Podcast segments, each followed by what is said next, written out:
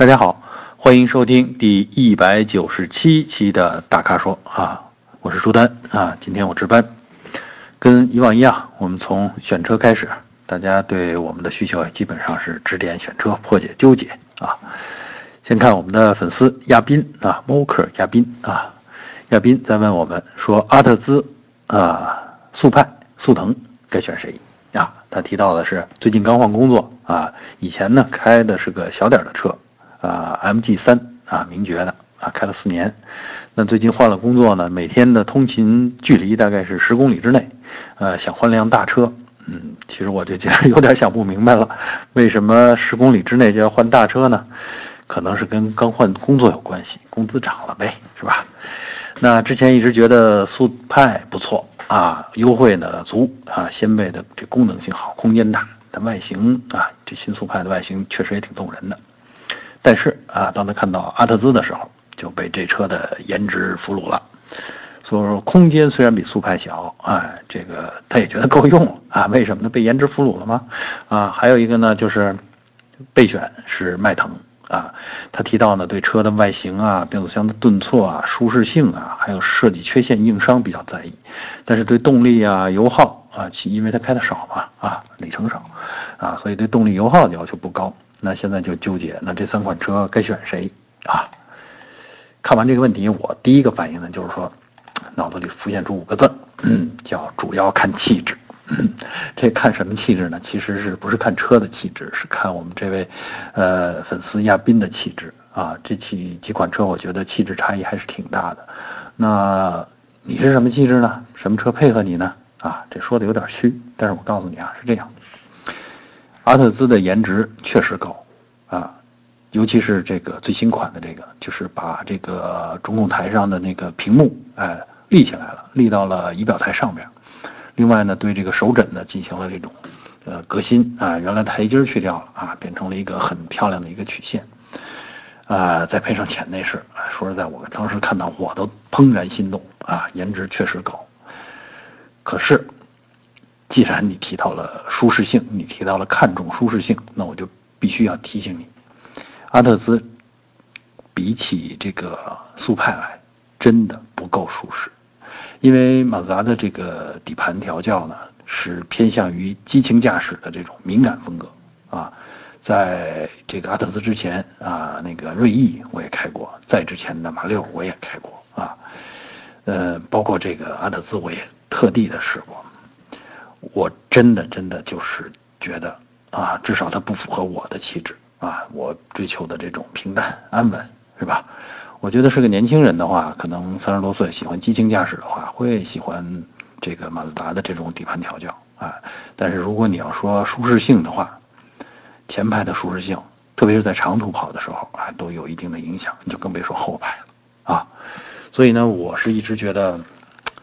如果阿特兹这个造型能够配上速派的这个底盘，哎，那基本上就是我心目当中的这个上选了啊。那既然提到速派呢，我是觉得你看的没错啊，掀背功能性好啊，空间也大，而且现在这个外形，既然你觉得是也可以，那就说也接受啊。嗯，我觉得它是一个挺好的一个选择啊，再加上人家优惠那么大。至于迈腾嘛，我觉得在底盘风格上呢，它是介于阿特兹跟速派之间啊，比速派稍微硬朗一点。当然，你要是去比价格的话，价格比速派贵多了啊。其实啊，迈腾、呃，速派、帕萨特啊，这这是同一个平台上的，甚至说就是同一款车都不过分。那么，我觉得你其实没必要花那么多钱啊。所以我推荐呢，就是。你要真的追求舒适的话啊，真的追求这种换挡的平顺性的话，你选速派啊，1.8T 以上的呃排量都可以。为什么呢？因为它用的是湿式的 DSG 变速箱啊，我开过啊，换挡很顺溜啊，没有什么顿挫了，好吧？哎，第二个选车的话题啊，呃，我们的粉丝叫呃 WJ 啊，可能是个缩写吧啊，他在问我们，他说自己是个工薪族啊，收入没有多高啊，准备过几年。买个八万左右的车，那他现在纠结的呢是小型 SUV 和轿车，以及到底是选国产的呢，还是选合资品牌的呢？因为大家都知道 SUV 视野好，通过性好，哎，后后备箱大，啊，功能性比较强。但是轿车呢，乘坐舒适啊，稳定性好，而且呢，这个配置啊，相比同样的 SUV 的话，哎，这轿车同价位的话啊，这轿车的配置呢会高一点啊。嗯，所以呢，他想听听我们能不能给出点主意啊。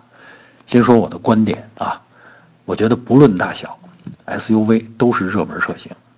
那么既然热门，它就导致同样的呃配置下，它一定比轿车要贵一些。而且我们今天看到的市场上大多数的 SUV，其实跟这个相应级别的轿车是同平台的，只不过人家做出 SUV 的造型了，对吧？就是这个呃馒头不是馒头，人家做成花卷了啊，是热门了啊。所以呢，这样我觉得你还是买轿车，这个性价比高。特别是在八万元左右的这个价位上，轿车能够买到更多的实用价值啊。呃，既然提到了这个配置，说配置高低啊，这个这个话题，我觉得呀，我这样给你解释，哪些是必要的和常用的配置，你就不必你就不会再纠结于这个配置问题了啊。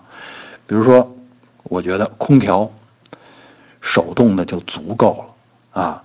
而且呢，这个使用起来比较直观，啊，闭着眼你就可以用，特别是那些旋钮的旋钮方式控制温度的啊，控制风量的，啊，比自动空调还好用。我可以负责任的告诉你啊，所以空调真的手动的就足够了，啊。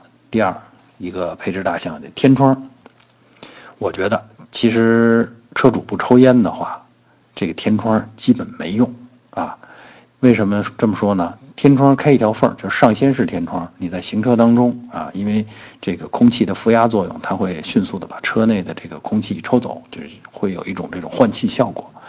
啊，你要是不抽烟，其实这种换气效果你基本不太需要啊，那个风量很大的啊。另外呢，再说第三个纠结啊，就是电动座椅，这通常也是高配车型上才有的啊。呃，电动座椅呢，确实是好东西。啊，但是啊，如果你只是一个人开的话，啊，又是不经常跑长途的话，其实你使用当中很少需要在行车过程当中你去调节的啊。那如果不是在行车过程当中调节呢，那其实电动或者是手动就不是那么重要了啊。所以我觉得电动座椅这个你也可以不用考虑啊。再说一个大项啊，音响，对吧？高级音响都有什么呀？CD、DVD 是吧？你想想，现在谁还用 CD 呀？啊，谁还用 DVD 看视频呢？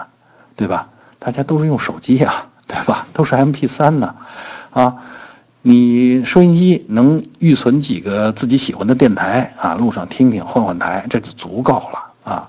再说你要连接手机的话，现在一个插在点烟器上的那种呃蓝牙。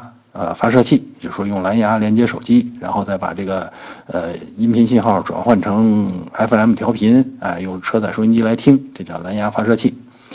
我查了一下京东和淘宝啊，一百多块钱就能买上等的一流的货了啊，所以这个真的别纠结什么音响好不好。再说了，八万块钱，咱们就说十八万，你车上能配多好的扬声器啊，是吧？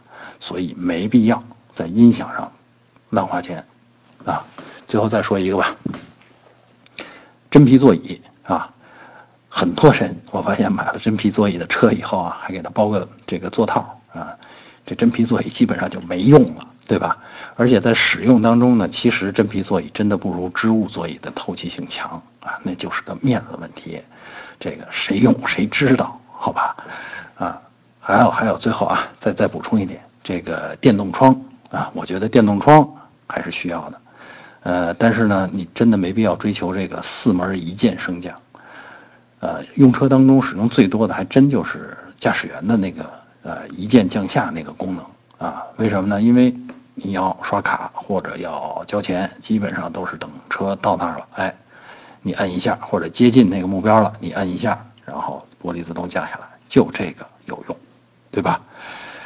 嗯，说了这么多配置，我告诉你那些没用，你可以不必纠结配置。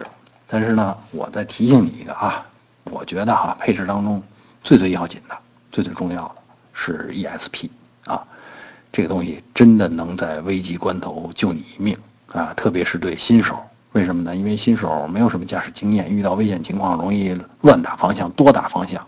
哎，这个时候 ESP 能够稳稳地控制住你的车，啊，不会让你的车去翻转呀，什么出现那么大的问题啊？好吧，所以你听明白了吧？就是所谓的高配啊，其实没有哪样是必须的啊。当然，除了我刚才说的 ESP 啊，啊，你看这里边我都没提什么定速巡航啊、日间行车灯啊，那更是老实子，就是。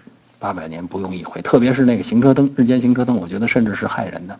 很多新手用户觉得晚上有那个灯就够了，就黑漆漆的啊，大灯不亮，尾灯不亮，就那样开上路，在路上还走，还走的挺踏实。那个对别人就是一种祸害，特别是对行人呐、电动车呀什么这样，他看不见你光线，他就一头闯到你车前来了。所以我这儿特别提醒大家，一定要会用灯光啊。然后就当然，最后咱们说回来，因为你想听我们的意见。啊，我觉得吧，综合这种情况，合资和国产啊，我觉得是这样，鸡头不如凤尾，在这个价位上，八万元、九万元这个价位上，那我给你找了三款小车，你可以就再再再掂量一下，比如说呃，斯柯达的精锐，两厢的小车啊，有 SUV 的那个功能性，但是性价比很高啊，质量也非常靠谱，上海大众的作品。如果钱再富一点呢，Polo。啊，跟精锐其实是一个平台，哎，但是 Polo 就大名鼎鼎啦，车头上就有大众的 logo 了，对不对啊？还有一个呢，就是如果没有什么民族情节的话，飞度是一个很好的小车啊，也是八万多块钱，啊，功能性、空间什么都有了，甚至通过性也不错啊，所以这就是我们给你推荐的凤尾，好吧？哎，呃，咱们第三个问题啊，我们的粉丝啊自凿啊，他说国产车选购犹豫中啊。咱们刚才第二个问题说的确实长了点儿，呃，第三个问题呢，嗯，呃，我觉得可以简短一点啊，因为我们这位自凿啊，这位这个粉丝呢，他的呃问题是呢，说最近喜欢上了猎豹的 CS 十啊。特别是这种性感的这种车身造型啊，但又听啊别人说呢，这个车况啊，我觉得应该是车的质量吧啊，说不如吉利的博越好啊。他在问我们这个 CS 十是不是值得入手？那最担心毛病多了受不了。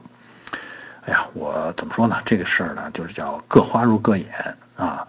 跟你说博越好，你可能不喜欢它的造型，对吧？那你喜欢 CS 十的这个造型呢？那担心它毛病，毛病这事儿。不用怎么能知道呢？啊，呃，当然我不希望你是卖完了以后，最后用了以后知道啊。呃，我是觉得这个特别小的这种呃小众的这种车型，或者叫做呃产量低的这种小品牌，呃，你要更多的去了解一下啊，这个用户啊，或者你去经销商那儿去看看他们都在修什么啊，然后再来判断一下啊。这两款车选啊，其实我还是觉得博越比较靠谱啊。哎，咱们再来第四个问题啊，这个有点意思啊，你听我回答啊。啊，先说问题，我们的粉丝叫真相啊，他在问，他说呢，呃，想买一个就他的第二台车，第二辆车啊，用途呢是商务接待啊。他知道这个大家都知道的这个什么马自达八呀，啊 GL 八呀，夏朗啊这样的这种大 MPV 啊。但是呢，他提到了一个呢，他说，呃，不知道这个上汽大通的计时是否也能归到此类啊？他觉得空间挺大的，那价位也不高啊。然后这个驾乘的舒适度怎么样？他想问问我们啊，经济实惠啊，是不是皮实耐用啊？保养费用的高低啊？啊，说这个他想问我们哪个品牌更可取啊？那我回答是呢，说，首先啊，你这个定位啊，就商务接待用车这件事儿啊。你去选一个计时，你就走入误区了。为什么说呢？为什么这么说呢？因为商务接待用车最重要的是形象，是面子啊，就是咱们中国人特别在乎的这东西啊，是你的客户怎么看这辆车，而不是你怎么看这辆车啊。那在这个领域里边，我觉得不用争啊，G L 八最靠谱啊，天底下都知道 G L 八就是干这件事儿的。啊，哪怕不是最新款，哪怕是一辆八成新的二手车，它也绝对比一辆崭新的、非著名的、非主流的中型 MPV 其实啊有面子。所以从面子角度考虑的话，G L 八绝对是首选啊。呃，当然我这里不甘心啊。话说我有一回出差到上海，呃，打了个神州专车，哎，车开到面前，我一看，哟，大通计时，哎，没坐过这车，感受一下呗啊。司机服务还挺热情，然后我这个一路路途也不短，在车上呢，我这一边坐着这车就一边想，哎，这车挺好的呀，啊，这个也舒适，空间也大。然后后来我当然好，现在我又查了一下，居然还有 2.0T 版本的啊。我掂量，我就是觉得啊，像这种车，要再去争 GL8 的那个市场，确实这个有难度啊。那么如果做自家用啊，自己家里用的这个车，自家人用的啊，其实真的挺好，好吧？我这么说，我估计你心里就平衡了。OK，好，第五个问题啊，这个咱们说了半天新车了，哎，这个是一个这个问题是关于二手车的啊。呃，我们的粉丝叫 Autumn 啊，他在问我们，他说，呃，刚刚参加工作，哎，加上这个买房装修，哎，手里没太多钱，那么先想买一辆二手车作为平时代步，跑短途方便啊，以后呢再换，哎，首先啊，我得给我们这位粉丝的用车观念点个赞，这是我们特别推崇的一种用车观念，就是说大家没必要一味的追新啊，车这东西是工具。它首先得解决你的现实问题，对吧？那没有太多积蓄的情况下，真的买一个靠谱的二手车，这是非常非常明聪明明智的一种选择啊。那么我们这位粉丝呢，奥特曼呢，他关注的是一一款的二零一一款的伊兰特啊，他现在想买个这个最好是一一年产的啊，然后开个三四年再卖啊。他预算呢是四万左右啊，他想问我们。呃，买这样的车，哎，是否合理？合理的时候，我刚才已经说了啊。那他还想问我们，这个还要注意什么问题啊？呃，二手车呢是这样啊，当然我本人也算不上是二手车的专家啊，只是有一些同行的一些一些同事，我们最近在研究这些二手车的这个市场。我觉得买二手车，车况是关键啊。呃，首先咱们说这车况的大的这个禁忌。啊，为什么说禁忌呢？就告诉你有些车你不能买啊。什么车呢？事故车，啊，这个事故不是说那种小剐小蹭的事故，比如说大的追尾，或者是呃侧翻，或者是被侧面撞过啊，这是事故车。另外呢，就是水泡车。那水泡车呢，你单看车的钣金啊、车身结构啊什么，你看不出来，人家完好无损。但是如果你仔细查，啊，车身的底部它可能会积有泥沙啊，安全带的末端，哎，它会有水渍。水泡车的危险呢，在于它的电气系统其实是很难恢复到正常状况的啊。即便你全都换线束，哎，也有很多隐患你是看不见的啊。另外呢，除了水泡车之外，还有一种车就叫火烧车啊，这这不是说烧毁了的那种车啊，那已经没法卖了。火烧车呢，就是发生过短路自燃事故。啊，但是呢，这个火呢又被扑灭了啊。当然，小事故可能没什么，冒冒烟，你给拿灭火器给灭了，可能也就没什么。但是如果有明火的啊，这跟那个水泡车有类似的道理。首先，如果有高温，可能钣金的强度就受影响；其次，如果有高温，很多电气系统它会产生内在的伤害啊。即便是你换了线束啊，有些呃隐患你是查不到的，不容易查出来的。所以呢，要避免这三种车。啊，就是事故车、水泡车、火烧车啊，然后咱们再看车况啊，五年的车啊，像他提到的是买一一款的，一一年生产的伊兰特，那五年的车，外观有剐蹭，这是正常的啊，谁用五年车也不可能跟崭新的一样，对吧？那么关键是看车况，也就是看车的使用程度，或者看车主对车的爱惜程度。啊，还有呢，五年的车呢，基本上如果是家用的话，跑个六万到八万公里，这是正常的范围。当然，你在二手车市场上，通常看表是没有用的啊。有不少二手车呢，其实是经过调表的，哪怕调个几万公里，对吧？那其实你单看单凭里程表来判断它这个里程是不够的。所以有经验的人怎么看呢？就看内饰的磨损程度啊。五年的车，说实在的，像伊兰特，尤其如果是个人用的话，嗯，那么它可能还会有个座套啊，有个什么把套啊，什么这类东西。所以你看这个内饰的磨损程度，它应该跟新车的差别不大啊。你可以看踏板，呃，看这个脚垫下边的这个地毯啊，看它实际上是不是有这种严重的磨损。严重的磨损就意味着它真的驾驶了很长时间啊。如果没有特别严重的磨损呢，那可能就意味着啊这车是正常使用。呃，另外呢，就是你一定找一个懂行的朋友去帮你看看。啊，这个车开起来的感觉怎么样啊？因为看到你是呃新手，或者说你是买的自己的第一辆车，那你可能驾驶经验没有那么丰富。那有的车况呢，其实车况的变化呢是反映在驾驶当中的啊，发动机的情况啊，变速箱的情况啊，只有开起来才知道。那么一定找个有经验的朋友再去做啊，再帮你看看啊。这个呢，大概就是要注意的几方面的问题啊。话说这个有经验的朋友啊。我们最近正在策划这么一件事儿，就是我们想成立一个小组，来给大家当这个有经验的朋友，来当帮大家看车况啊。大家可以持续关注我们的这个呃进展，好吗？好，最后咱们再说一个用车的话题呗啊。这个我们粉丝叫熊的森林啊，他在问说，汽车仪表盘隔热垫有必要装吗？呃，我看到这问题还反映了一下什么叫汽车仪表盘隔热垫。